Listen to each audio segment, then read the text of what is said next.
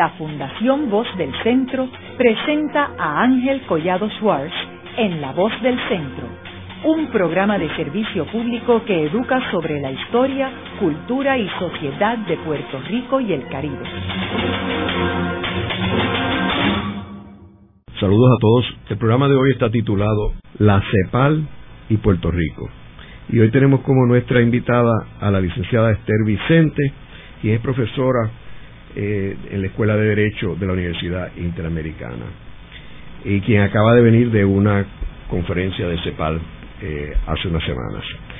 Eh, Esther, sería bueno comenzar el programa explicándole a nuestros radioescuchas eh, el trasfondo sobre CEPAL, que es la Comisión Económica para América Latina y el Caribe, son las siglas de esta comisión. Eh, ¿Cuándo es que se funda y, y qué es lo que motiva la fundación de esta comisión. Eh, saludos, encantada de estar en el programa. Antes de hablar de la CEPAL es importante señalar que es un organismo de la Organización de las Naciones Unidas, creado eh, por uno de los consejos de, esa institución. La, la, Carta de la Organización de las Naciones Unidas establece que esa organización tiene dos funciones importantísimas. Una garantizar la paz mundial y la otra los derechos humanos, el avance de los derechos humanos en el mundo. Eh, ahí eh, la, la organización crea dos consejos para dar paso a ese trabajo. Hay uno que conocemos mucho, que es el Consejo de Seguridad, que es el que más conocemos y del que más se habla en los medios y demás. Y ese consejo lidia pues con el tema de la paz. Pero también la, la ONU cuenta con el Consejo Económico y Social y este es el, que tiene a su cargo el avanzar en el cumplimiento de los derechos humanos en el planeta. Eh, ese consejo entonces crea eh, la, la Comisión Económica para América Latina en el 1948 y esta comisión es parte forma parte de otras cuatro de cinco comisiones que están ubicadas a través de las distintas regiones de, de la tierra entonces, eh, en el 1984, el Consejo Económico amplía eh, las funciones de la CEPAL ya no solo para trabajar con América Latina, sino también con el Caribe. Así es que cambia el nombre y a partir del 84 es la Comisión Económica para América Latina y el Caribe. Entonces, el objetivo, el propósito principal de esta comisión es apoyar a los países y a los Estados miembros de la Comisión en los procesos dirigidos al desarrollo económico y social de las naciones y también de la región. Así es que ah, da una mirada regional eh, y apoya entonces a los Estados miembros. Cuenta con 33 eh, estados parte de la región americana y latinoamericana y, caribeña que son miembros en propiedad pero además 13 estados que tienen intereses en la región. Estados que no son de la región, son europeos o de Asia, pero tienen intereses acá, como por ejemplo Japón, España, Italia, Francia, eh, los Países Bajos, Estados Unidos, por supuesto. Así es que en total tiene 45 estados miembros y además 13 estados asociados. Eh, que son casi todas naciones eh, del, Caribe eh, que están en situación de que son territorio de otra nación o, o, fueron protectorados y ahí estamos nosotros. O sea que Puerto Rico es un estado asociado de la Comisión de la CEPAL, ¿verdad? de la Comisión Económica para América Latina y el Caribe. Como estado asociado tenemos derecho a participar en las conferencias, eh, en los trabajos de la, de la CEPAL y a beneficiarnos del apoyo que esta organización le presta a los países de la región. ¿Y qué logro significativo ha tenido esta comisión?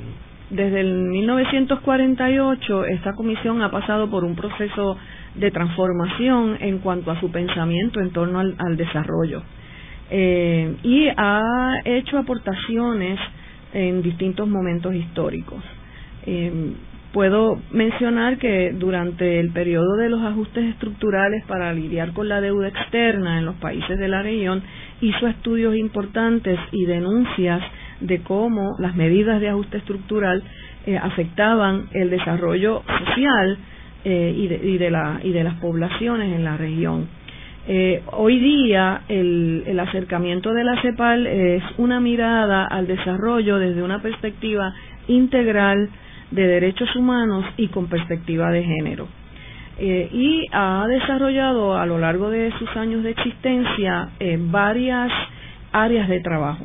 Tiene una oficina que trabaja específicamente con la equidad de género, eh, tiene otras que trabajan con el desarrollo económico como tal, otras con el desarrollo social y otros espacios donde se hace acopio de datos estadísticos y se analizan eh, datos estadísticos de toda la región, que es la, la CELADE. Y a través de esos estudios eh, y de esa mirada al desarrollo, aporta sugerencias, recomendaciones, a los Estados miembros. Y también aporta eh, eh, mecanismos eh, y visiones de cómo pues, superar los estancamientos que a veces observamos en los países de nuestra región.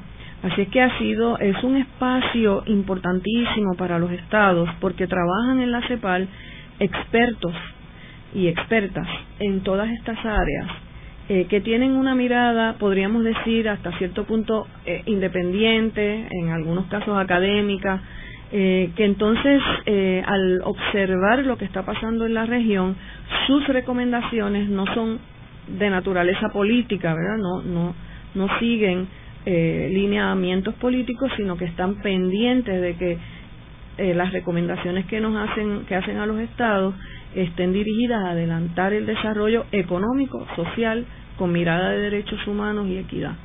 Así es que eh, muchos de los estados eh, se benefician eh, de los materiales que produce la CEPAL, la asistencia técnica, por ejemplo, para montar unidades de acopio de datos, que son muy importantes para tomar decisiones, procesos de análisis de esos datos, Así es que eh, sí ha, tenido muchos logros y ha servido de apoyo importante en nuestra región. Ahora mismo, en este periodo, la Organización de las Naciones Unidas lleva varios años trabajando en la evaluación de los objetivos de desarrollo para el futuro. Eh, teníamos los objetivos de desarrollo para el milenio y entonces estos culminan ahora y se hizo una revisión y se desarrolló a nivel de la ONU una agenda para el hasta el desarrollo hasta el año 2030.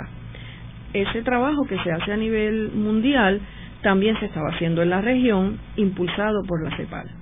La, en nuestra región logramos, los países de la región reunidos en una conferencia convocada por la CEPAL, una conferencia sobre población y desarrollo, logramos elaborar el documento sobre eh, el, desarrollo hacia el futuro, ¿verdad? Hacia el 2030, más avanzado de todas las regiones que participan en, en la ONU. Eh, el consenso de Montevideo, que se aprobó en el 2013 en la primera conferencia de población y desarrollo impulsada por la CEPAL, con el propósito de mirar hacia dónde tenemos que mover los países de la región para alcanzar ese desarrollo eh, integral, no solo desarrollo económico, sino social también. En esa reunión se logró aprobar el consenso de Montevideo, que es el acuerdo tomado por los países que participan en la CEPAL, de hacia dónde vamos a empujar los países buscando este desarrollo integral.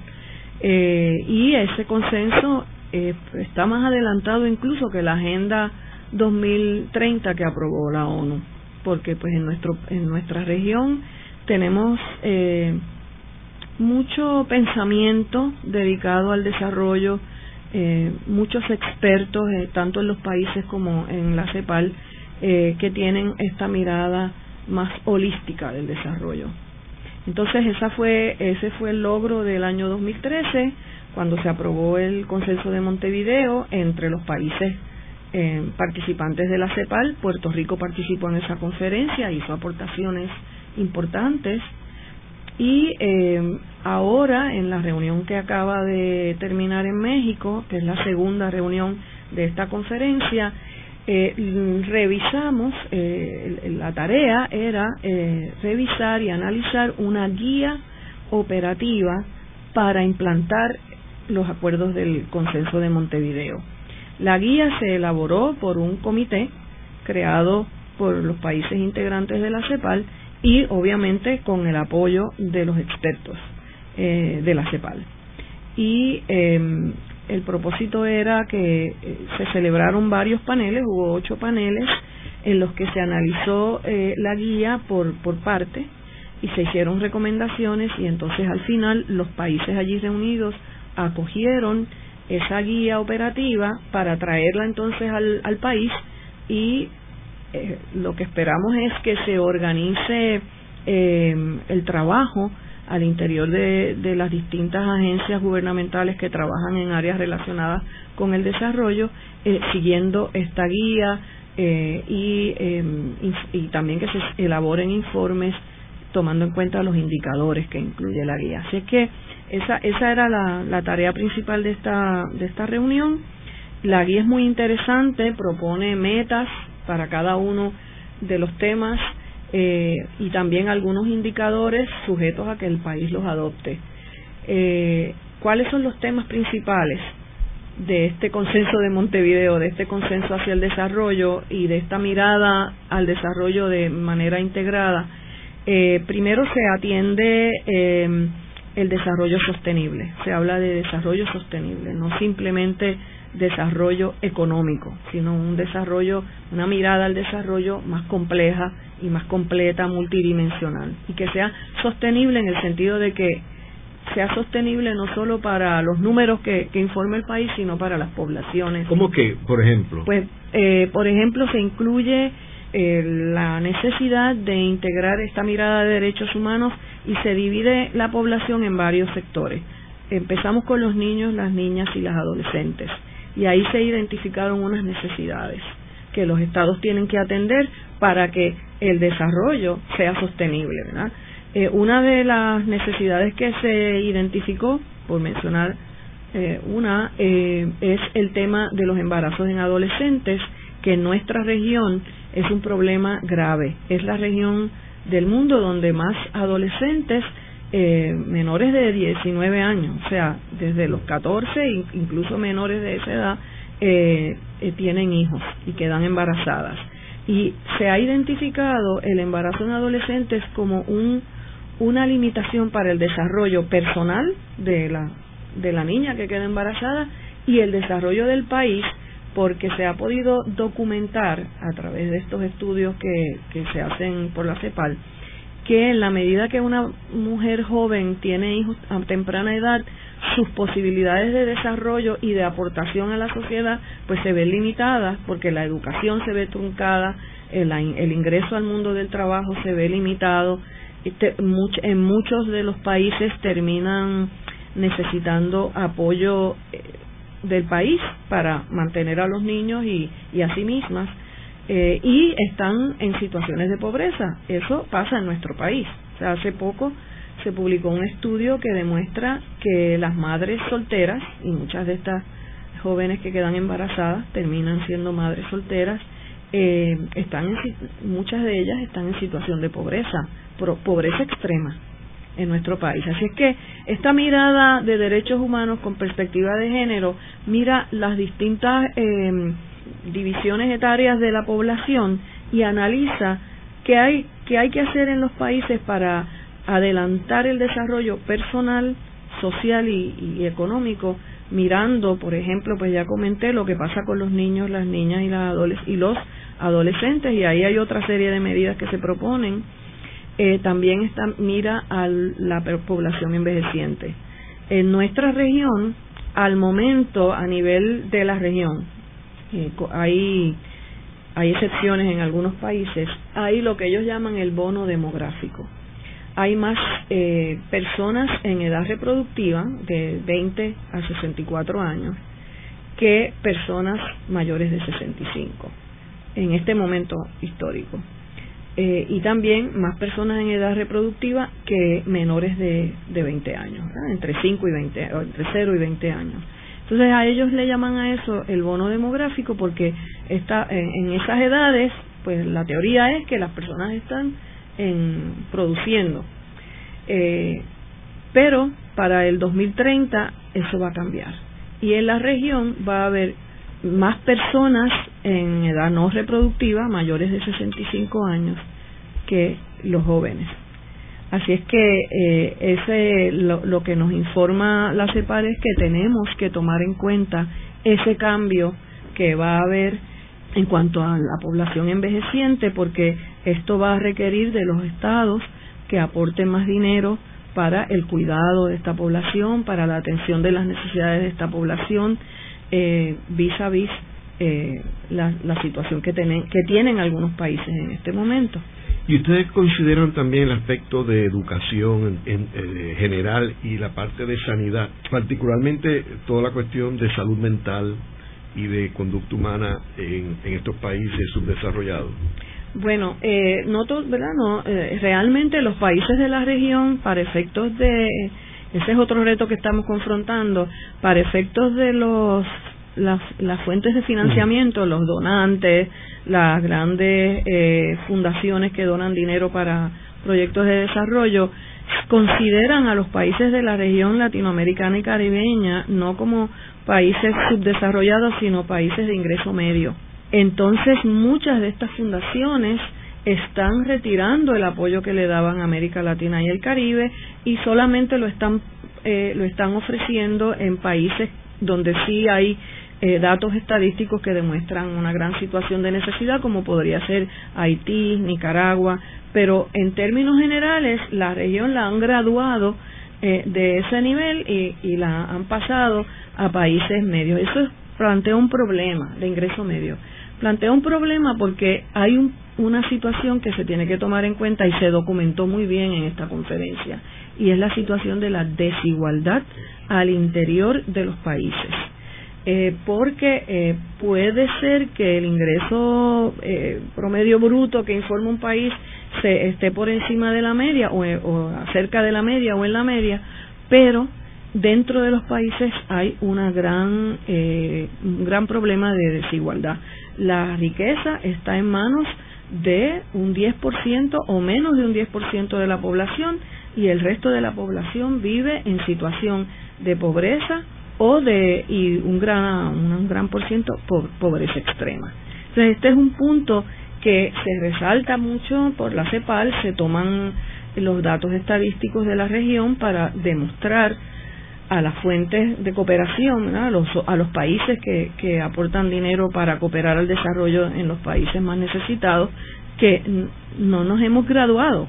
Al contrario, hace falta continuar aportando a estos países. Por otro lado, también se utiliza para señalarle a los estados de, de nuestros países, de la región, que tienen que tomar medidas para que ese pequeño por ciento que domina la riqueza aporte al desarrollo del país a mí me parece que esa es una de las tareas más importantes que tenemos. Antes de entrar en, salud y educación, sobre ese comentario que tú hiciste, a mí me parece uno muy atinado, porque no hay que darle vuelta que hay una eh, hay un abismo entre, por ejemplo, el país más rico de la región, que es Brasil, y el país más pobre, que es Haití.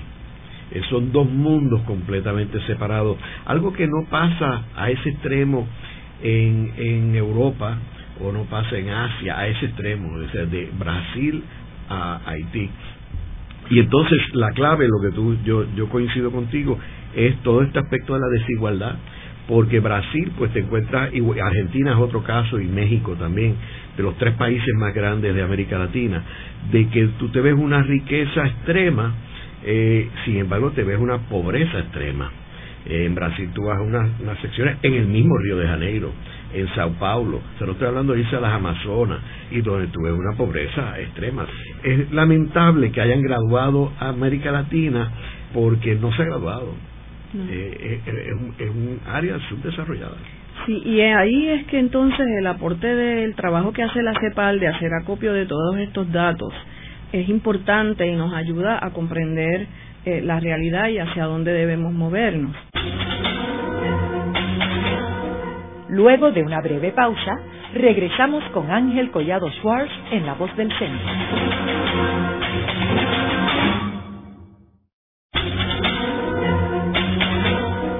Regresamos con Ángel Collado Schwartz en La Voz del Centro. Continuamos con el programa de hoy titulado La CEPAL y Puerto Rico.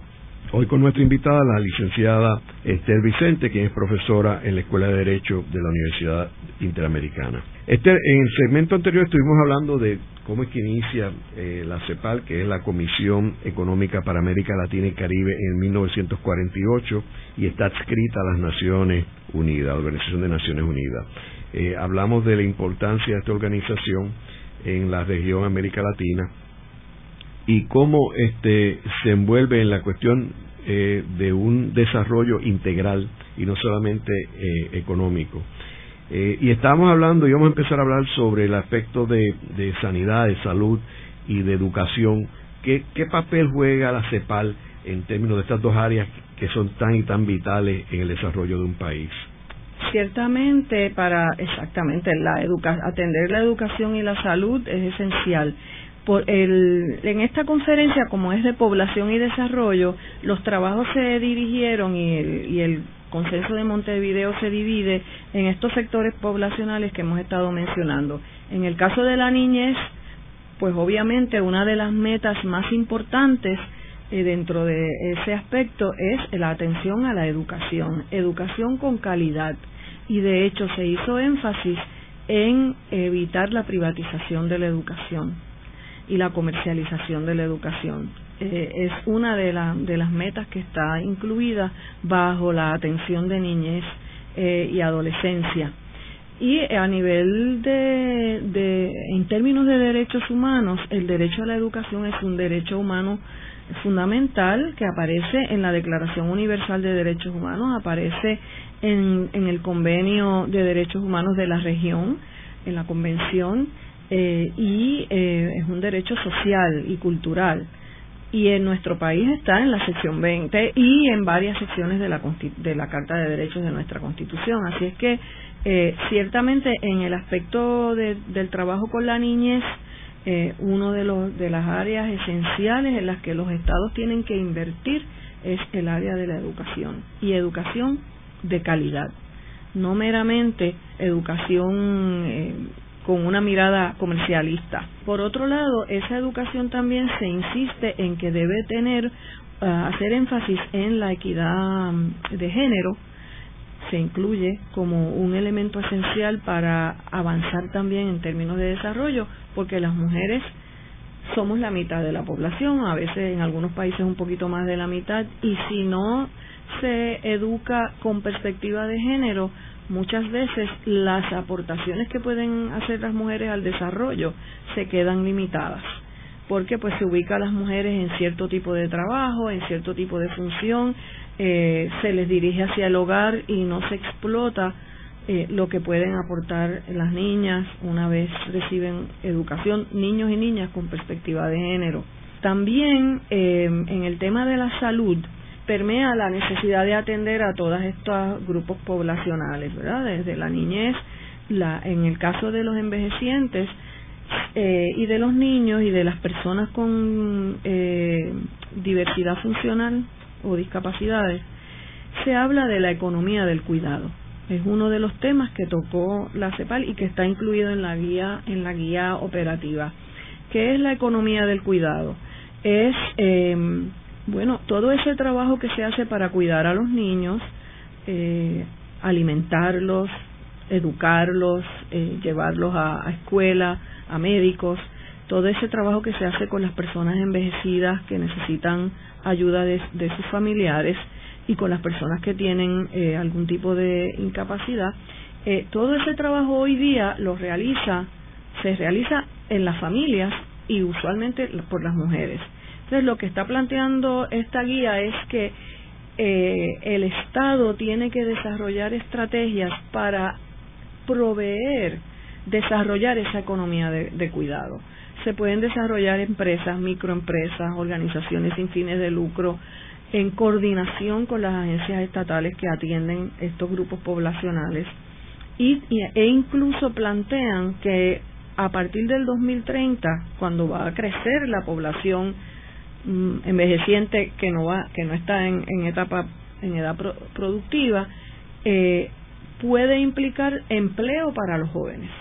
Si se desarrolla esta economía del cuidado, es decir, sacar esta toda esa función y trabajo de cuidado que se hace gratuitamente, sin paga, por las mujeres en los hogares, sacarlas de, de ese espacio y convertir ese trabajo en trabajo remunerado y valorado por la sociedad. Poco a poco se ha ido haciendo, pero se, se requieren estrategias dirigidas por el Estado eh, y bien articuladas. Porque ahora, por ejemplo, aquí en Puerto Rico lo que tenemos es eh, centros de cuido que alguna señora monta en una urbanización o que eh, centros de cuido de personas mayores de edad en unas casas supervisadas por el Departamento de la Familia, licenciadas por el Departamento de la Familia, donde se proveen unos servicios que no en ocasiones no son los mejores. Entonces ahí hay todo un campo de, de, desarrollo, de desarrollo que, puede servir en, en, en, varias direcciones. Proveer el cuidado adecuado a niños, niñas, envejecientes, personas con diversidad funcional. Y proveer espacios de trabajo para esa juventud que va a ser, eh, que, que va a estar eh, desarrollándose durante los próximos años. Y, y además, pues, generar riqueza para el país. Eh, así es que ahí, por ahí, está el tema de la salud y también se hace énfasis en la salud sexual y reproductiva.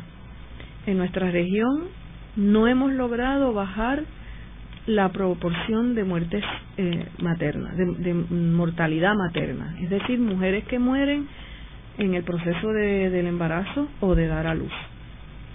Eso se puede atender, la, el desarrollo de la medicina está a un nivel donde se puede llevar a cero. La meta que había para el milenio, ahora para que se cumplía ahora estos, este año, indicaba bajar la, la tasa de mortalidad materna a, en un 75%, es decir, bajarla eh, casi eliminarla. En la región solo se pudo bajar en un 30 y pico por ciento. Y esa es un área que necesita atención. Ahí se ve la, desigualdad muy claramente, porque si se estudian los espacios donde ocurren estas muertes, esta mortalidad materna es casi siempre en las zonas rurales, entre las poblaciones indígenas, las poblaciones afrodescendientes, las poblaciones más pobres. Y eso es un tema de desarrollo también. En la medida en que mueren eh, las mujeres en el proceso de dar a luz o durante el embarazo, usualmente quedan huérfanos otros niños, eh, se genera un disloque en la familia que muchas veces lleva a la pobreza. Entonces, además, e, e, es, una violación de derechos humanos extraordinaria, porque no es que no tengamos el conocimiento médico ni los medios para evitar esas muertes, es que no llegan los servicios, no, no tienen las mujeres acceso a esos servicios. Entonces es un, tema bien importante. Esther, ¿y quién selecciona los representantes de los estados a la CEPAL? Bueno, eh, aquí en Puerto Rico se recibe la invitación en, en la oficina del gobernador y usualmente la refieren al Departamento de Estado. Entonces, eh, el Departamento de Estado puede seleccionar uno de los jefes de agencia más ligados a este tipo de trabajo, dependiendo de la conferencia y del tema, porque la CEPAL celebra otras conferencias, por ejemplo, está la conferencia de la mujer, que solo trabaja con el tema de la mujer. La, cuando hacen trabajo sobre las estadísticas, pues eh, ahí se seleccionaría el jefe o de agencia o la, o la persona que esté trabajando con estos temas. Eh, como en a estas dos conferencias que menciono sobre población y desarrollo ha asistido como jefa de delegación Marcia Rivera, quien es eh, asesora del secretario de Estado y eh, una persona que maneja estos temas de demografía, de población, de desarrollo y tiene una mirada pues integral y un conocimiento bastante amplio de la región eh, ha participado en procesos eh, regionales y en organizaciones como la Claxo, así es que ella es, ella ha asistido como jefa de agencia. Yo asistí a la CEPAL invitada o como parte de la delegación de una organización no gubernamental internacional, que es la Federación Internacional de Planificación de la Familia. Yo trabajo con esa organización hace ya 12 años en mi carácter de voluntaria, o sea, ad honorem. Soy eh, delegada, eh, miembro de la Junta Directiva de la región del hemisferio occidental de la Federación, presido el Consejo Regional, el de América Latina y el Caribe, y también soy, del, soy, integrante del Consejo de Gobierno Global eh, Internacional de la Federación que se reúne pues dos veces al año en Londres y ya llevo pues 12 años trabajando con esta organización, pues pronto eh, nosotros tenemos unos términos para darle espacio a otras personas y es la Federación Internacional de Planificación de la Familia quien me hace formar parte de su eh, delegación a la CEPAL. Así es que yo voy como parte de la sociedad civil.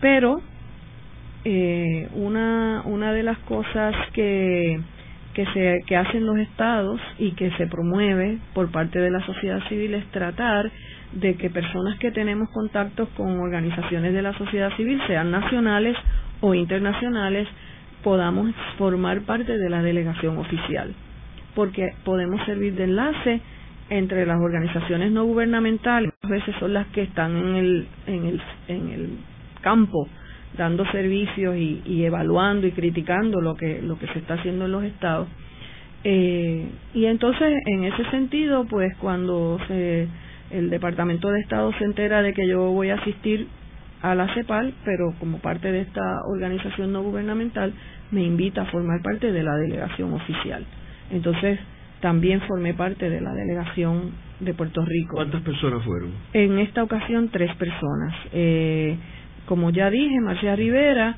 eh, la doctora Marcia Rivera eh, y em, Nirvana González, quien también estaba participando en la CEPAL como parte de una red eh, latinoamericana de salud de las mujeres. ¿Y los otros países llevan delegaciones grandes? Depende. Por ejemplo, México, como era la sede, tenía una delegación bastante grande. Eh, República Dominicana también llevó una delegación en la que había participantes de la sociedad civil. Argentina siempre lleva una delegación grande. Cuba eh, tenía como cinco personas allí o quizás más, pero que yo vi, yo pude conversar con, por lo menos con cinco. Eh, y así dependiendo de Uruguay siempre lleva una delegación bastante grande. Eh, y, es un país que ha ayudado muchísimo a que ese consenso de Montevideo, que se acordó en Uruguay, eh, sea el instrumento tan, tan valioso que es. Eh, así es que el tema de educación y salud yo entiendo que se atiende de manera transversal a través de las diversas poblaciones. Otras poblaciones que reciben atención son la, las comunidades indígenas, que hay millones y millones de, habitantes indígenas en nuestra región y las comunidades afrodescendientes, porque los datos indican que esas comunidades son muchas veces víctimas del desarrollo económico. Y allí testificaron por lo menos dos personas de comunidades indígenas que explicaron cómo muchas veces los metadesarrollos eh, que impulsan las eh, empresas multinacionales con apoyo de los estados destruyen el hábitat, destruyen la forma de vida de esas comunidades y muchas veces eso les lleva a pobreza, a situaciones de pobreza extrema o a que se muden a las ciudades fuera de, de su ámbito natural. Eh, por lo tanto, se hizo mucho énfasis en que este el desarrollo sostenible de que hablamos tiene que tener una perspectiva intercultural. Eso quiere decir que tome en cuenta la forma de vida, la filosofía de vida de las poblaciones indígenas eh, cuando se, se embarcan los estados en proyectos de desarrollo. Así que es una agenda bien, bien complicada, bien compleja, pero me parece que con la guía operacional se le va a hacer más fácil a los estados cumplir o adelantar esa agenda. Ahora, lo que esperamos aquí en Puerto Rico, por lo menos nosotras las que asistimos allá, es que se dé a conocer la guía operativa a través de las agencias gubernamentales y se cree una especie de programa o formato que le permita a las distintas agencias evaluar sus planes programáticos, sus planes estratégicos e incorporar las metas que, que correspondan y los indicadores que se recomiendan y entonces así pueda nuestro país informar y informar a la, a la CEPAL y a los demás países de la región cómo vamos avanzando en esta agenda. Ahora, ¿y cómo puede Puerto Rico operar en una situación en la cual Puerto Rico no es miembro de las Naciones Unidas, como los otros países, que imagino que hay como una coordinación en términos de la delegación del país a las Naciones Unidas y siendo la CEPAL parte de las Naciones Unidas? ¿Cómo Puerto Rico puede operar en, ese escenario?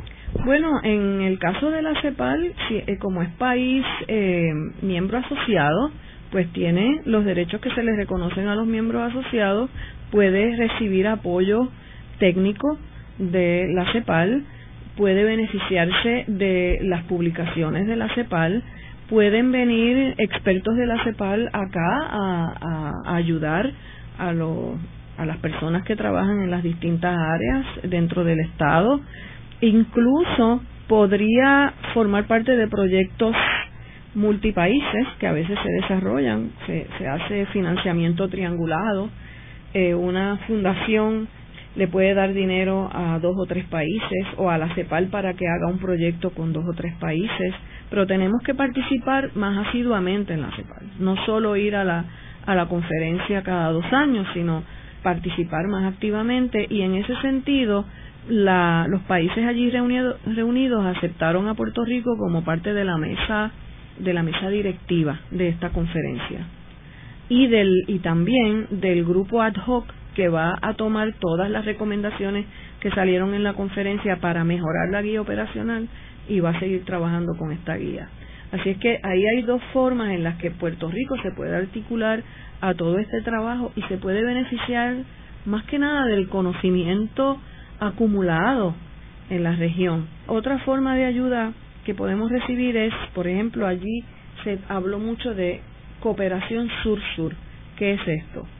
Ejemplo, México desarrolló eh, su, su grupo, institución del Estado que trabaja con acopio de estadísticas, desarrolló un programa para eh, hacer la evaluación del, del, cumplimiento con el consenso de Montevideo. Y va ahora a atemperar ese programa a la guía operacional. Y allí ellos ofrecieron recibir expertos o empleados, eh, personas encargadas de los países miembros de la CEPAL en su sede para compartir con ellos el programa, eh, cómo, cómo llevarlo a cabo, etcétera, o incluso visitar los estados. Y ya lo han hecho con otros países, por lo menos con dos o tres mencionaron allí. Así es que esa es otra manera en la que Puerto Rico se puede beneficiar. Que no participamos en la ONU, podríamos estar en la ONU también como observadores porque en, uno, en, en, una época teníamos una silla y la dejamos perder. Me parece a mí que si participáramos como observadores nos podríamos beneficiar mucho del, del aprendiz, del conocimiento que se acumula eh, en estos espacios por las experiencias que tienen los estados. Y también podríamos recibir ayudas económicas de las fundaciones que apoyan eh, a los países que forman parte de estas instancias y también de esa, esa, esos potes que se crean por los países más desarrollados para ayudar en las distintas regiones. Este quería aclarar que eh, lo de las Naciones Unidas eh, fue más complicado que dejarla perder porque en realidad fue una represalia de los Estados Unidos contra Pedro Albizu Campo y el movimiento eh, nacionalista de Puerto Rico y la, cuestión de la violencia que Estados Unidos buscó la forma de que nos sacaran de las Naciones Unidas que estábamos como como invitados y miembros este no no sé el, término que era observadores Haremos una breve pausa, pero antes los invitamos a adquirir el libro Voces de la Cultura, con 25 entrevistas transmitidas en La Voz del Centro. Procúrelo en su librería favorita o en nuestro portal.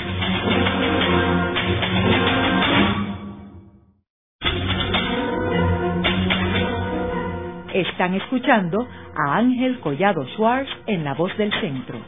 Ahora pueden accesar a toda hora y desde cualquier lugar la colección completa de un centenar de programas transmitidos por La Voz del Centro mediante nuestro portal www.vozdelcentro.org.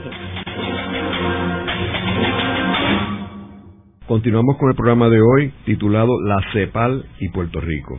Hoy con nuestra invitada, la licenciada Esther Vicente, que es profesora en la Escuela de Derecho de la Universidad Interamericana. Esther, en esta conferencia que tú estuviste ahora en México, de los temas que se discutieron y basados en los planes de la CEPAL, ¿qué proyectos específicos tú crees que tiene aplicación a Puerto Rico, al Puerto Rico de hoy? Bien, uno de los acuerdos que se tomó por los países allí reunidos y que se estableció en la resolución aprobada es que eh, primero se debe acoger la guía operacional y hacer todo lo posible por implantarla en los estados parte.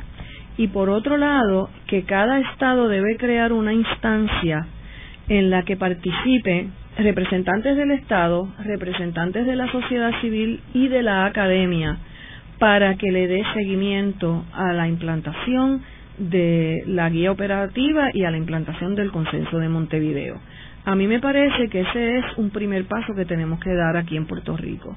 Se tiene que crear esa instancia en la que se incorporen eh, organizaciones de la comunidad que trabajan con los temas y las poblaciones identificadas, en las que participen los proyectos investigativos que tienen la, Universidad de Puerto Rico, por ejemplo, eh, y otras universidades, junto con el Estado para, eh, en cierto modo, promover esta agenda y empujarla hacia el futuro y que ese organismo que ya está creado en algunos países, ¿verdad? Se le conoce, por ejemplo, en México se le se conoce como la CONAPU, que es como la Coordinadora Nacional de Población y Desarrollo.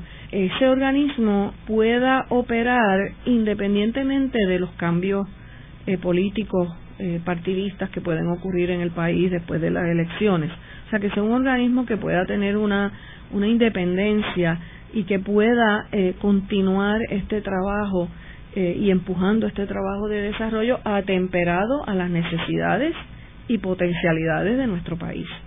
Pero aquí podríamos eh, lograr muchísimos cambios y, y, lograr muchas de estas metas con el a, a pesar de la crisis económica que estamos enfrentando y de hecho esta puede ser una herramienta que ayude al, gobierno a superar un problema que puede ocurrir y que ya estamos viendo, que es que la deuda, el problema con la deuda y con el impago de la deuda afecte los derechos humanos. Si se adopta esta visión de desarrollo con perspectiva de derechos humanos integral y con respeto a las necesidades de las diversas poblaciones, eh, vamos a poder atender los derechos humanos dentro de y, vamos a poder atender todas estas necesidades independientemente de del problema que nos está planteando la deuda. Pero si nos dedicamos exclusivamente a pensar en cómo superar el problema de la deuda y el problema del impago y abandonamos el trabajo que tenemos que hacer para empujar el país hacia adelante con y respeto de los derechos de todos los integrantes de esta comunidad, pues dentro de unos años vamos a estar en una situación todavía peor que la actual. Y de hecho ya hay sectores y académicos evaluando el impacto de la crisis económica que estamos viviendo hoy día sobre los derechos humanos de, las poblaciones de nuestro país y se están haciendo ya señalamientos críticos. Esta, el consenso de Montevideo y la guía operativa puede ayudarnos a organizar la atención de las necesidades de nuestra población a la par que atendemos el, el tema de, de la deuda del país. Este a mí se me ocurre que hay también este organizaciones sin fines de lucro como por ejemplo el Centro de Nueva Economía y el proyecto que tiene de espacios abiertos, que está interesado en todo este aspecto de los derechos humanos, etcétera, y que podrían participar también en estos programas. Claro que sí, igual este, las universidades cuentan con eh, proyectos de investigación que están trabajando en el tema de, de los derechos humanos, que están sacando a la luz pública situaciones que están ocurriendo en ese sentido, otros proyectos que hacen acopio de datos estadísticos, que hacen investigaciones de campo. Cuando digo sociedad civil me refiero pues a estos proyectos y, organizaciones comunitarias que, están aportando en estos momentos y que están haciendo análisis eh, desde una mirada eh, parecida a la que ha adoptado la CEPAL, ciertamente. Esa parte a mí la encuentro muy atinado, eh, el hecho de que estemos comparándonos con países que están al nivel de nosotros. O sea, nosotros eh, nos olvidamos y, nos vemos como un país del primer mundo y, y lo que estamos es mirando a Estados Unidos cuando nosotros no somos Estados Unidos. O sea, Puerto Rico es un país latinoamericano. Nuestra realidad es más cercana a los países de América Latina que a Estados Unidos, que nos tratarían como un área de pobreza de Estados Unidos, todo Puerto Rico, eh, o como si fuera este, los hispanos entre Estados Unidos, y Puerto Rico no es eso. Así que esto tiene mucho más realidad con Puerto Rico. Y mucho potencial para fortalecer nuestra nación eh, y la forma en que atendemos nuestras necesidades desde nosotros mismos. Tampoco hay que olvidar que en Estados Unidos también hay mucha desigualdad se esconde esa realidad. Yo recuerdo cuando lo de el huracán que azotó eh, Luisiana, que tú veías los videos de la extrema pobreza de Luisiana y tú pensarías que estaba en África y era en Luisiana, Estados Unidos, que es un país, un, estado de, no de los más pobres, o sea, pero este, sin embargo ves esa extrema pobreza. ¿Y, qué otro elemento tú crees que podemos este, eh, aplicar aquí en Puerto Rico? Eh, bueno, de todo lo que plantea esta guía operativa, hay muchísimas áreas que ya hemos como iniciado algún trabajo, por ejemplo, la educación con perspectiva de género, pues se proponen medidas específicas e indicadores para medir si en efecto están siendo eh, cumplidas o, positivas. También en el área, como mencionábamos, de la el tema del embarazo en adolescentes, eh, se plantea atender ese problema desde la educación integral en sexualidad, que ese es un área que en nuestro país eh, existe la educación sexual en las escuelas, pero la forma en que se el currículo que se utiliza no necesariamente es el currículo que nos puede ayudar a evitar esos embarazos en adolescentes. Así es que ahí también podemos beneficiarnos de las sugerencias y de los currículos que ya se han elaborado y se han implantado en otros países donde han logrado bajar eh, la cantidad de, esos embarazos. Eh, el tema del racismo es otro tema que aquí tenemos que trabajar. Aquí nosotros tenemos que hacer un trabajo para que se reconozca la aportación de la, de la población afrodescendiente y la, la aportación histórica que ha hecho esa comunidad al desarrollo de este país. Eh, hay un elemento de esconder, se ha escondido en el país, y esto pasa no solo aquí, pasa en otros países también, se ha escondido el aporte que han hecho eh, las comunidades de afrodescendientes a nuestra economía, a nuestra cultura, a nuestra comida, a nuestra espiritualidad, todo eso se ha escondido y a veces demonizado y entonces es una de las propuestas que se hace aquí. Luego de la pausa, continuamos con Ángel Collado Schwartz en La Voz del Centro.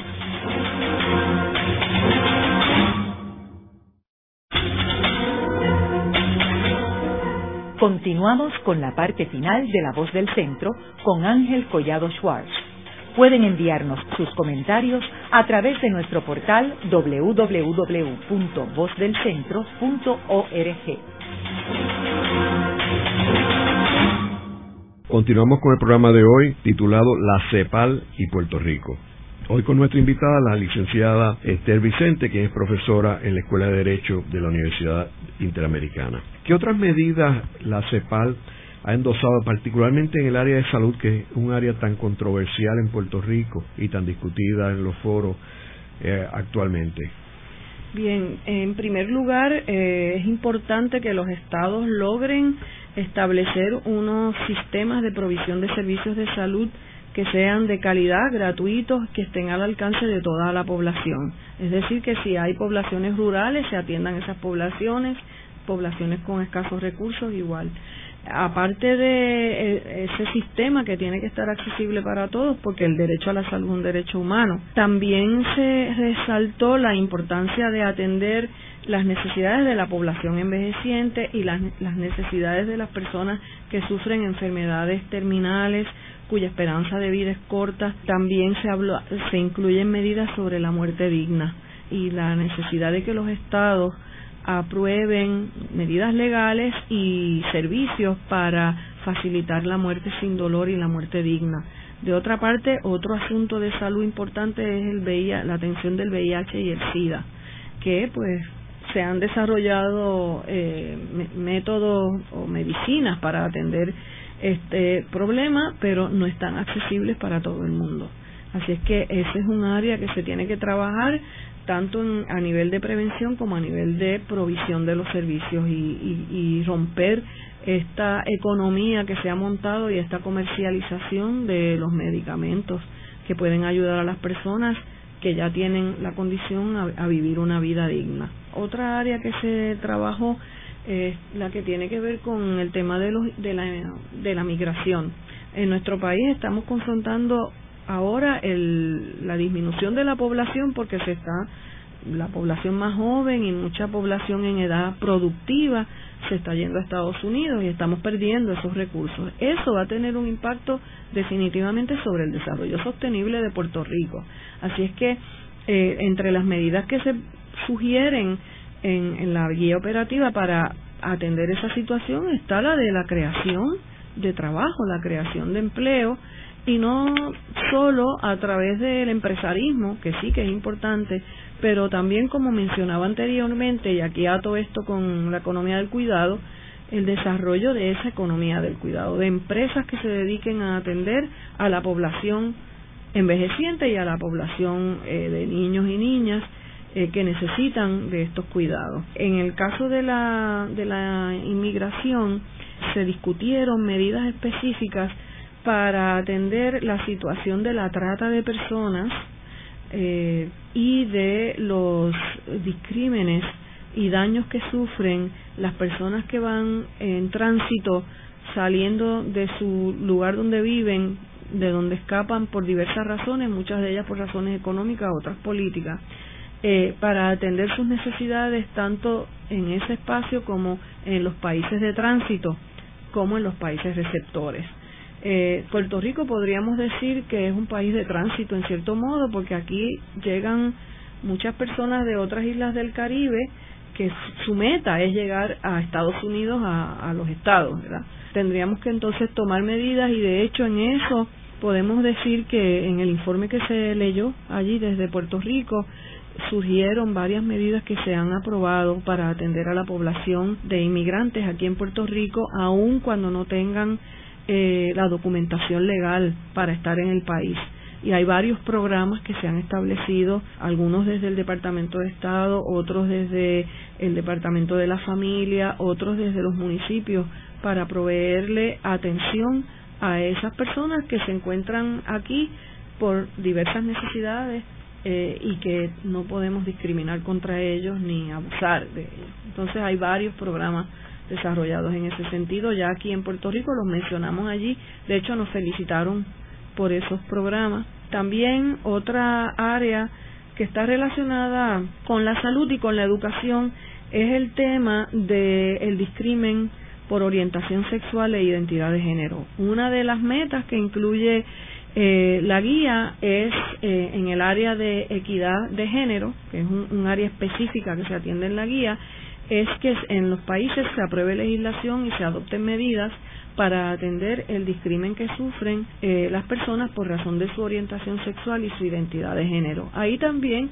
pudimos informar de algunos avances que ha habido aquí en nuestro país, por lo menos al nivel de la legislación, la aceptación, la adopción del matrimonio igualitario, pero todavía hay mucho que hacer en cuanto al trato, ¿verdad? El trato que reciben estas poblaciones en, en nuestro país. Y recordemos solo la discusión que está ocurriendo en estos días aquí en torno a una carta circular del Departamento de Educación que permite a los niños y a las niñas usar el uniforme que deseen. Si es un niño y quiere vestirse con falda o si es una niña y quiere usar el uniforme de los varones, dice la carta circular que tienen todo el derecho a hacerlo. Y ha habido toda una reacción crítica en los medios de comunicación de parte de, de los sectores más conservadores a una cosa que realmente los niños y las niñas lo están negociando con sus padres. Y entonces, ¿por qué la escuela les va a imponer eh, un coto a su identidad de género. Esther, a mí me parece el tema de la migración uno bien interesante porque ahí también tenemos mucho que aprender de América Latina, porque sabemos que usualmente hay un flujo de los países más pobres a los países más ricos y después de esos países ricos a otros países más ricos. Por ejemplo, en el caso de Centroamérica, que hay una inmigración hacia México. Y después, mexicanos, hay una inmigración hacia Estados Unidos. O en el caso de Paraguay, por ejemplo, con Argentina que hay muchos paraguayos que se van para Argentina. Y entonces Puerto Rico ha sido eh, un puente, como tú mencionaste, de Santo Domingo, de Haití, dominicanos haitianos que vienen a Puerto Rico para irse a Estados Unidos. Pero Puerto Rico ha entrado en una dimensión nueva en nuestra historia, que es la inmigración de profesionales porque antes lo que iban a Puerto Rico eran las clases bajas que se iban para Estados Unidos y eso ha cambiado y en ese sentido Puerto Rico está creando un precedente nuevo para América Latina, porque eso no ha pasado eh, como norma, quizás con excepción de Argentina, que ha tenido su crisis, entonces han perdido los profesionales que se han ido a España o a Estados Unidos, pero ahí Puerto Rico también tiene mucho que aprender. En el caso de Argentina, Puerto Rico puede estudiar el caso de Argentina, la pérdida, la fuga del talento de ellos. Y de hecho ahora mismo eh, en Argentina eh, ya no hay ese nivel de inmigración que se observó eh, hace, digamos, una década atrás o, o década y media atrás. Así es que podríamos aprender qué hicieron ellos.